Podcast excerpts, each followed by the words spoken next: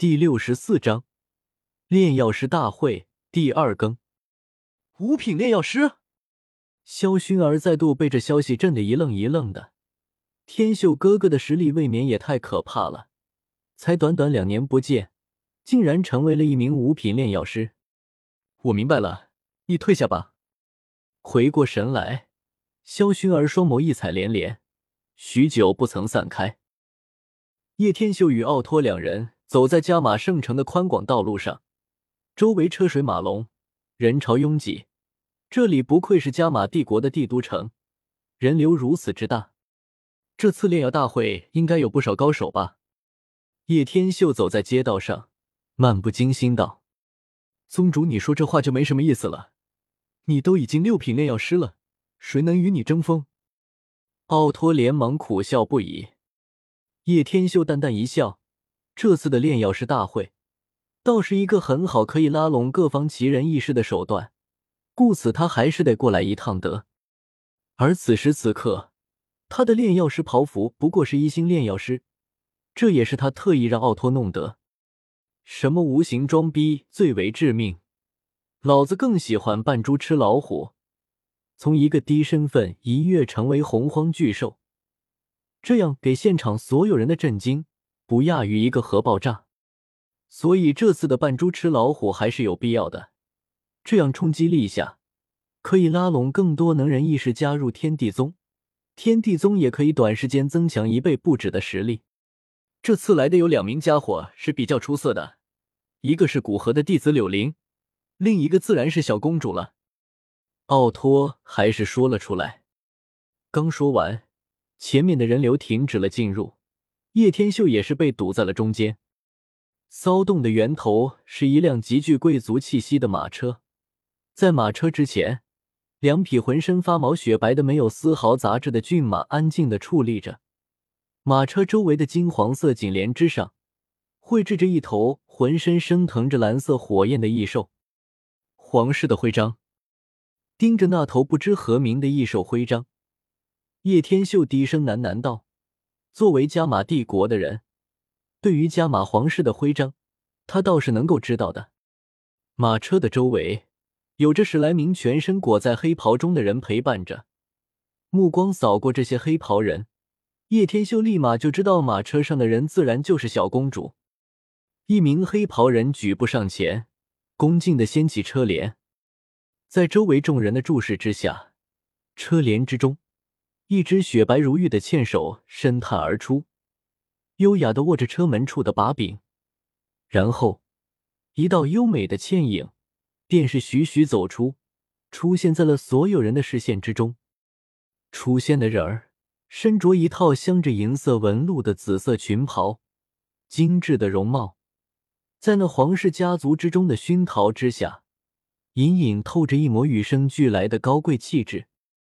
纤细小腰间束着一条紫色衣带，更是将那小蛮腰展现的淋漓尽致。她的年龄似乎并不是很大，俏脸上噙着点点微笑，颇显得有些优雅与宁静。不过，每当他目光扫视过周围的时候，叶天秀却是发现，这看上去似乎很淑女般的少女，水盈盈的眸子中竟会闪过许些古灵精怪的古怪笑意。显然，这并非是一个如同其表面一般喜欢安静的主。啧啧，好漂亮的小女孩！望着那出现的紫裙少女，周围的人群顿时爆发出一阵喝彩声，许些火热的目光迅速投射了过去。虽然少女身份高贵，不过趁着人多，眼神稍微放肆一点，似乎也没什么不妥。嘿嘿，我才刚说完就来了。她就是加玛皇室中的小公主，听说她的老师就是副会长切米尔大师。这次她竟然会出现在这里，想必也是冲着炼药师大会来的吧？人群中不乏见多识广之辈，在瞧的少女的容貌之后，便是辨认出了她的身份。这么年轻的小公主就能在这次选手中排名第五，果然不简单呢。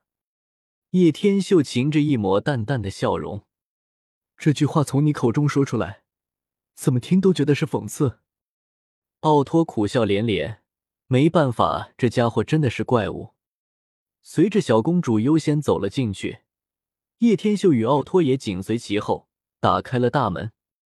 听得开门声，大厅内正窃窃私语的一众人也是停止了谈话，将目光投向大门处。当瞧的那进门来的叶天秀后，皆是一愣，带的目光扫见他胸口处的一品徽章后，众人表情略微有些戏谑。依靠着墙壁，那位正被几名炼药师犹如众星拱月一般围在中间的小公主，也是瞟了叶天秀一眼。不过，当瞧得后者的等级徽章后，便是彻底失去了兴趣，慵懒的伸了一个懒腰，动人的曲线。勾动着周围那些男人的眼球。另外一名英俊青年，自然便是古河弟子柳灵。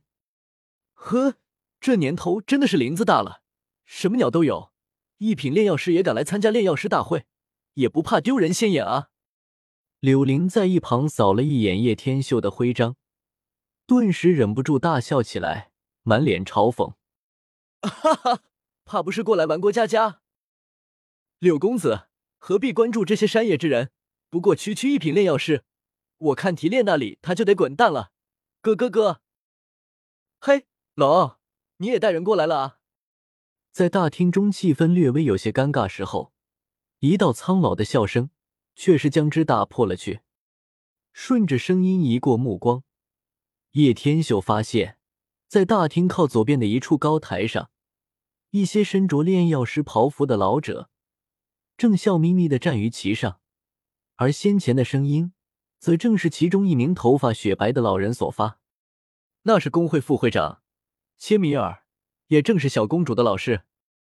笑着与老人扬了扬手，奥托偏头与叶天秀低声道：“这家伙或许可以利用。”叶天秀微微点头，心头在琢磨着什么。